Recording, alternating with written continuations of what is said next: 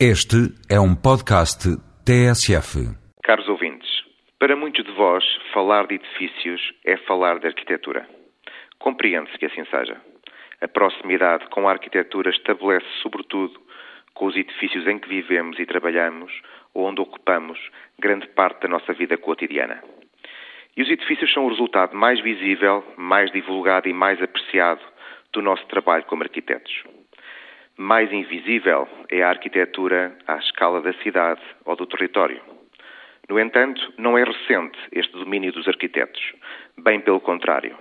No Ocidente, mesmo esquecendo a antiguidade clássica, conta-se por mais de 500 anos o trabalho continuado sobre as cidades e sobre os territórios. Porém, foi sobretudo a partir do final do século XIX que os arquitetos emergiram como os grandes protagonistas do planeamento e gestão urbana e territorial em face dos efeitos da industrialização, em face da falta de habitação universal condigna, bem como em face dos efeitos devastadores de duas guerras mundiais.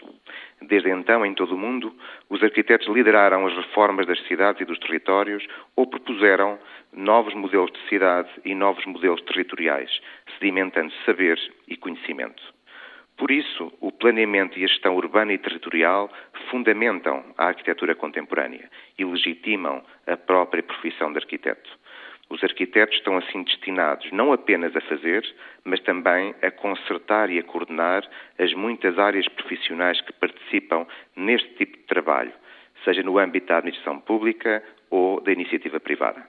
Por isso também a Ordem dos Arquitetos implementou recentemente o Colégio do Urbanismo para que os arquitetos possam melhor responder em exigência, em qualidade e em responsabilidade a este trabalho tão invisível quanto vital para as nossas vidas e para a forma como todos nós habitamos as nossas cidades e o nosso território.